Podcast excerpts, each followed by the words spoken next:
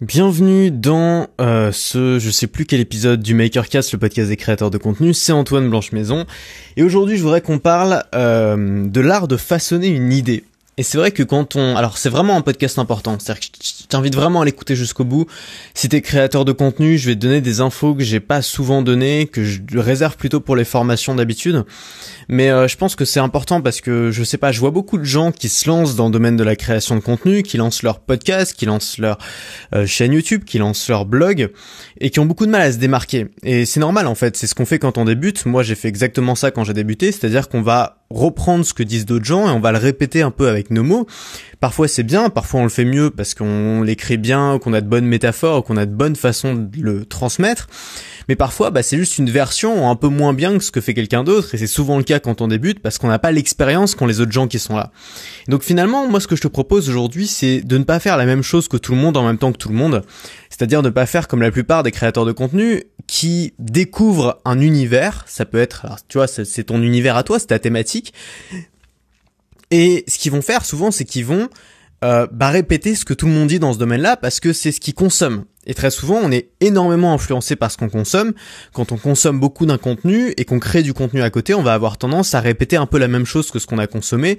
D'où l'intérêt d'aller consommer du contenu ailleurs, euh, des contenus que peu de gens suivent et d'aller consulter du contenu qui est totalement différent, c'est-à-dire de sources totalement radicalement différentes. Et plus tu vas consommer de contenus différents, plus tu vas pouvoir créer du contenu à ta sauce, plus tu vas pouvoir créer du contenu unique et donc te démarquer. Et cette chose qui est si difficile au début de se démarquer, d'être pas une version A, B, C, D ou X d'un, d'un autre gars, euh, mais d'être simplement vraiment quelqu'un unique qui se démarque de la masse, ça passe par une chose qui est fondamentale, qui est de façonner ses idées qui est de poser sur la table des idées nouvelles, des idées inconnues, des idées novatrices, des idées qui vont sortir du lot, des idées souvent qui vont être un peu contre-intuitives, qui vont aller contre ce que tout le monde dit, et c'est ça qui va faire de toi un créateur unique. C'est ça qui va faire de toi non pas un espèce de d'énième organe officiel qui va répéter ce que tout le monde dit, mais une voix divergente, une voix qui va s'élever au-dessus des autres, une voix qui va sortir du lot. Et euh, si tu commences à façonner tes idées, tu vas devenir un créateur. Et j'aime bien l'analogie de la mode. Euh, c'est un domaine qui m'intéresse de plus en plus, la mode. Alors bizarrement, avant pas du tout, maintenant de plus en plus, euh, parce que j'ai découvert que c'était un art à part entière. Alors je suis pas du tout, du tout quelqu'un de modeux. C'est vrai que je m'habille pas du tout, tu vois. Je m'habille tout en noir. Euh, je mets toujours les mêmes fringues, tu vois. Euh, j'ai 15 fois le même t-shirt. Euh, j'ai deux fois le même pantalon que j'adore, que je mets tout le temps. Donc c'est pas, voilà, c'est pas, ça me concerne pas, mais c'est un domaine qui m'intéresse. Et dans le domaine de la mode, bah t'as deux types de personnes. T'as les créateurs et t'as, bon, t'en as plus en vrai, mais disons qu'on peut, on peut comparer le créateur et la fashion victime qui sont un peu l'opposé. C'est-à-dire que le créateur de mode va créer la mode et la fashion victime va suivre la mode. Et ce qu'on voit, bah, évidemment, c'est qu'il y a beaucoup beaucoup plus de fashion victimes que de grands créateurs dans ce domaine-là. Je pense que c'est exactement la même chose dans le domaine de la création de contenu. Dans le domaine de la création de contenu, il y a beaucoup de consommateurs il y a beaucoup de gens qui font un peu le même contenu que les autres ou alors qui partagent du casual content, tu vois, du contenu très simple. Ils vont partager leurs photos de bouffe sur Instagram parce que tout le monde partage la photo de sa bouffe sur Instagram. Ils vont partager des selfies sur Snapchat parce que tout le monde fait des selfies sur Snapchat. Ils vont partager quelques opinions politiques sur Facebook parce que tout le monde partage quelques opinions politiques sur Facebook. Et au final, ils vont pas vraiment se démarquer parce qu'ils vont consommer les réseaux sociaux, ils vont utiliser les outils, les plateformes qu'on a à disposition exactement comme tout le monde. Et au milieu de toute cette masse-là, bah, t'as quelques leaders d'opinion, t'as quelques personnes qui sortent totalement du lot, t'as quelques grands créateurs, exactement comme en mode, qui vont te dire quelle sera la mode de demain dans ce domaine-là qu'est-ce que vont faire, comment les gens vont utiliser Snapchat, comment les gens vont utiliser YouTube. C'était le cas pour le vlog, par exemple. Tu vois, il y a eu beaucoup de gens qui utilisaient YouTube à la base seulement pour faire des petits sketchs, ensuite pour faire des vidéos de chat, et puis ensuite il y a des gens qui se sont dit bon bah tiens, je vais raconter ma vie sur YouTube et je vais essayer de faire en sorte que ce soit un petit peu joliment réalisé. Tu vois, parmi eux, alors Casey Neistat n'était pas le premier, mais c'est un, de ceux qui a vraiment popularisé le vlog.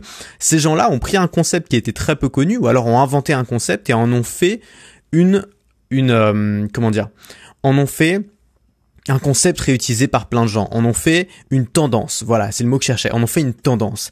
Et de la même manière, toi, soit tu peux suivre les tendances qui ont été tracées par d'autres dans le domaine de la création de contenu, soit tu peux défricher un terrain totalement vierge et créer ta propre tendance. Et c'est de ça dont je voudrais qu'on parle dans ce podcast aujourd'hui. Et ça passe par une chose, je le, répète, c'est de façonner ses idées. Ce que je voudrais faire, si tu as bien compris que c'était ce qu'il fallait faire, façonner tes propres idées, c'est te donner un process, te donner une méthodologie. J'ai écrit un process en huit étapes. Alors évidemment, c'est pas, tu vois, c'est pas gravé dans le marbre, c'est quelque chose que tu peux adapter à ta façon de travailler, mais c'est un peu le process que je suis moi pour essayer, alors j'y arrive pas toujours, mais essayer de poser de nouvelles idées sur la table. Et ce process, ça commence, donc c'est la première étape, par toujours partir de ton audience toujours partir de ton audience, ça veut dire être sans arrêt à l'écoute des problèmes de ton audience, être sans arrêt à l'écoute des désirs de ton audience. Exactement comme une startup, si elle veut marcher, doit être à l'écoute de son marché, un créateur de contenu, s'il veut marcher, doit être à l'écoute de son audience, tu dois connaître ton audience mieux que ta propre mère te connaît. Euh, en gros, tu dois les connaître par cœur, tu dois savoir qui sont les gens qui te suivent, tu dois savoir quelles sont leurs problématiques, quels sont leurs objectifs, quelles sont leurs difficultés pour y arriver. Et c'est ça déjà qui va te permettre de faire du contenu qui match avec les désirs, avec les besoins, avec les envies, avec les problèmes de cette audience. C'est ce qui va te permettre de faire du contenu qui va attirer directement l'attention des gens et qui va les concerner. Donc première chose, connaître par cœur son audience. Toujours, toujours, toujours. Ça consiste en quoi? Ça consiste à regarder les commentaires, à interagir avec son audience, à poser des questions à son audience, à soumettre des sondages à son audience, à regarder un peu aussi quels sont les contenus que préfère ton audience, sur quoi il clique le plus, quels sont les produits qu'elle achète le plus, et au bout d'un moment, tu vas la connaître par cœur. Ensuite, la deuxième étape, c'est de laisser ton esprit vagabonder. Et je pense que c'est une des choses les plus importantes quand on veut trouver des idées, c'est pas de se poser à une table et de dire voilà, maintenant faut que je trouve une nouvelle idée révolutionnaire c'est de se laisser le temps de penser, pas toujours être la tête dans des contenus ou la tête dans les réseaux sociaux ou euh, les, yeux rivés sur un écran, mais prendre le temps de se balader, faire des promenades sans écouteurs, sans rien, juste en réfléchissant, euh, se poser dans un bain chaud, se poser dans un jacuzzi, faire quelques longueurs d'une dans une piscine, euh, faire de la méditation, se, se, laisser juste le temps, le temps de réfléchir, le temps de ne penser à rien. Et c'est souvent quand tu penses à rien que tu as les meilleures idées qui te viennent. Moi, mes meilleures idées me viennent souvent quand je marche. C'est pour ça que j'ai réhabilité la marche dans ma vie. J'essaie de beaucoup marcher parce que c'est pour moi c'est du travail la marche. Donc laisse ton esprit vagabonder. Troisième étape, repère les idées fortes, contre-intuitives et dérangeantes. Si tu laisses ton esprit vagabonder, tu vas penser à des trucs. Tu vas penser à des trucs que tu pourrais assumer devant n'importe qui, que tu pourrais crier haut et fort. Et tu vas penser à des trucs qui te paraissent très importants mais que tu vas moins oser dire, qui sont peut-être un peu controversés, qui sont peut-être aussi contre-intuitifs tout simplement, qui vont un peu contre le courant. Ces idées-là, c'est les idées qui ont le plus de valeur. C'est les idées qui peuvent vraiment souvent aider ton audience. C'est les idées qui peuvent vraiment te démarquer. C'est les fameuses idées fortes. Ces idées fortes, elles vont devenir un peu par hasard, parfois en réponse à quelqu'un qui a dit quelque chose qui t'a pas plu, parfois quand tu vas être énervé, parfois au contraire quand tu vas être plutôt enthousiaste, tu vas réfléchir à des choses qui peuvent vraiment aider ton audience, qui vont être parfois à contre-courant, contre-intuitif. C'est ces idées qui sont les plus importantes. Quatrième étape, réfléchir à des façons d'illustrer ces idées. Qu'est-ce que ça veut dire?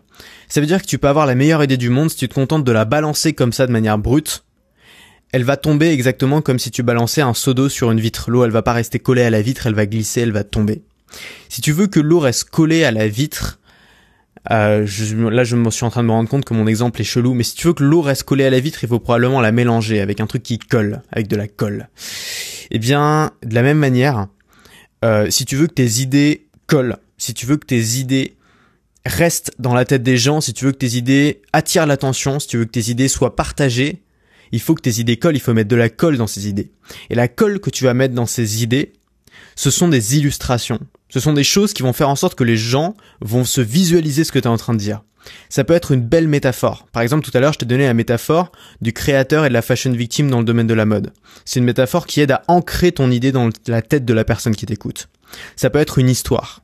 Les histoires sont extrêmement puissantes, je vais pas essayer de te le prouver, tu le sais, on l'entend partout déjà.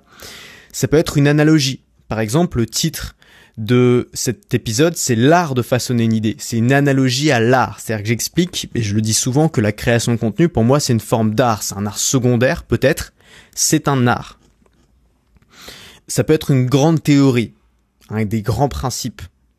Mais cherche toujours des moyens d'illustrer tes idées avec des choses qu'on peut se visualiser dans sa tête. Par exemple, un gâteau. Un gâteau, c'est toujours une très très bonne métaphore. Quand tu parles des parts d'un gâteau, de, tu vois, quand on fait des mathématiques, souvent on prend des exemples de parts de gâteau pour que les gens puissent comprendre. Parce que le gâteau, tu peux te le visualiser, tu peux le toucher, tu peux même le manger.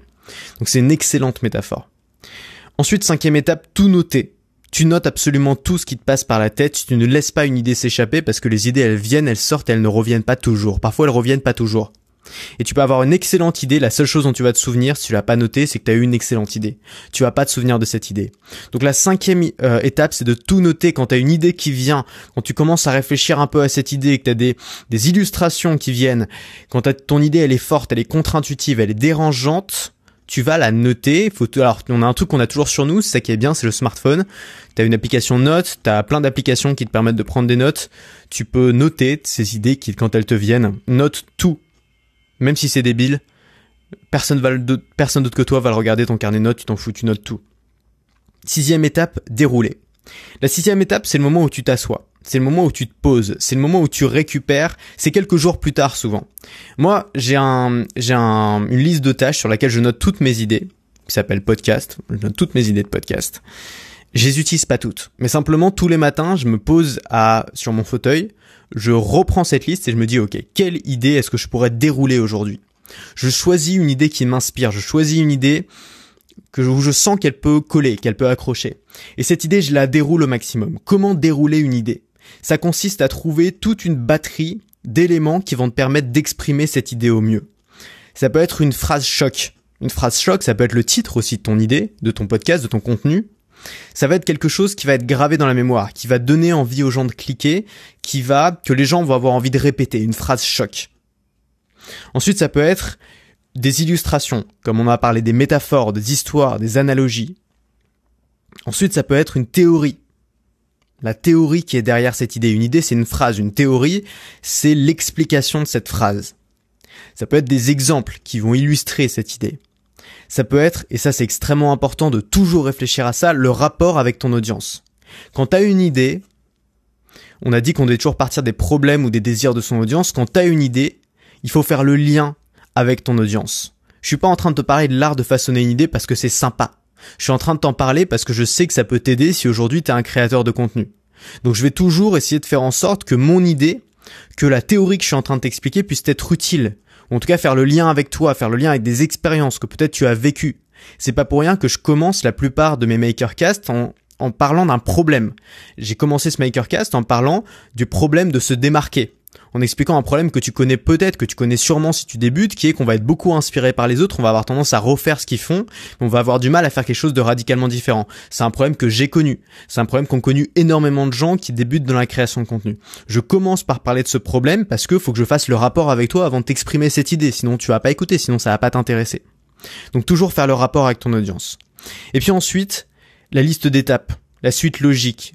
Le mot dérouler est vraiment bien adapté pour ça. C'est-à-dire que t'as ton idée, t'as ta phrase choc, t'as ton grand principe, ta grande théorie, et tu vas dérouler ça au maximum, tu vas l'étaler.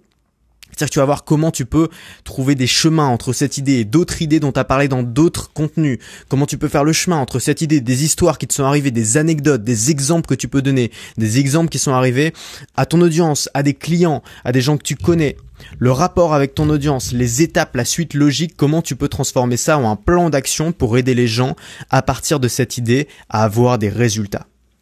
Une fois que tu auras fait ça, une fois que tu auras tout déroulé, tu vas l'écrire sur papier. Tu vas pas l'écrire en faisant des phrases, à moins que tu fasses un article. Si tu veux faire un podcast, si tu veux faire une vidéo, si tu veux faire un contenu où tu vas parler, n'écris pas des phrases. Écris des mots fais une bullet list. Alors ce que j'ai décidé de faire pour ce Makercast, c'est que j'ai pris une photo de mes notes et je vais la mettre sur Facebook. Donc tu peux aller voir sur mon Facebook, Antoine BM. Tu auras une photo des notes que j'ai prises pour te montrer un peu en quoi ça correspond pour moi faire un plan de vidéo. Une bullet list avec juste une liste de mots-clés, ta liste d'étapes, ta liste un mot pour décrire ta métaphore. Mais laisse ton esprit, c'est ton esprit qui parle, c'est toi qui parles. T'es pas en train de lire quand tu fais un podcast. Si tu veux faire un bon podcast, une bonne vidéo et que tu veux être à l'aise, tu laisses ton esprit s'exprimer tu te laisses dire ce que tu as à dire, tu ne te forces pas à rester collé au plan mot à mot. Bullet list sur papier. Et enfin, la huitième étape, c'est d'enregistrer, tout simplement, d'appuyer sur record, d'enregistrer ton podcast, d'enregistrer ta vidéo, ou alors d'écrire ton article. Je récapitule rapidement le process. Première étape, Toujours partir de ton audience, de ses problèmes, de ses désirs, connaître ton audience par cœur. Deuxième étape, laisser ton esprit vagabonder, prendre le temps de marcher, de se balader, de réfléchir pour trouver ces idées-là. Troisième étape, repérer, quand tu laisses ton esprit vagabonder, repérer les idées fortes, les idées contre-intuitives, les idées dérangeantes, les idées qui sortent du lot, les idées qu'on n'entend pas ailleurs.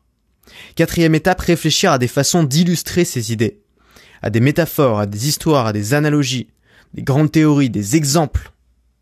Cinquième étape, tout noter. Tout ce qui te passe par la tête, tu vas le noter, tu vas pas le laisser s'échapper. C'est comme des Pokémon, si tu les mets pas dans ta Pokéball, ils vont repartir. Sixième étape, dérouler ton idée. Dérouler ton idée avec une phrase choc, avec des illustrations, avec une grande théorie, avec des exemples, avec le rapport avec ton audience, avec les étapes, avec la suite logique. Septième étape, faire une liste de mots sur papier, une bullet list pour pouvoir t'y retrouver, pour pouvoir t'exprimer.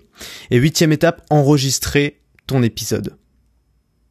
Si tu veux aller beaucoup plus loin maintenant, si tu veux pas seulement avoir une idée, mais si tu veux partir d'une idée pour faire des ventes, si tu veux créer en gros un business complet autour de ton contenu, je ressors la formation Maker Pro, qui est une formation que j'ai fait l'année dernière, il y a à peu près un an, mais qui est toujours à jour. C'est-à-dire que j'ai parlé à l'époque des dernières technologies, des dernières avancées qui étaient Medium par exemple, et ces dernières technologies, ces dernières avancées sont toujours là et ont même pris du galon aujourd'hui. Donc cette formation a encore plus de sens. Et j'ai décidé de faire une énorme promotion dessus puisqu'il y a 223 euros offerts sur cette formation jusqu'à samedi. Si tu as démarré la méthode Maker la semaine dernière, euh, la méthode qui t'aidait à démarrer un podcast, cette formation c'est un bon complément puisqu'on va non seulement revoir les bases avec d'autres exemples, avec d'autres mises en application, mais en plus on va les voir pour d'autres formats comme par exemple la vidéo ou l'écrit ou euh, gérer par exemple les réseaux sociaux. Donc si ça t'intéresse, tu as le lien qui est en description, la formation Maker Pro qui est une des formations qui a le mieux marché euh, sur ma chaîne, qui a encore 223 euros offerts jusqu'à samedi. Et puis nous, on se retrouve dans la formation. Et puis demain pour le prochain Makercast. À demain.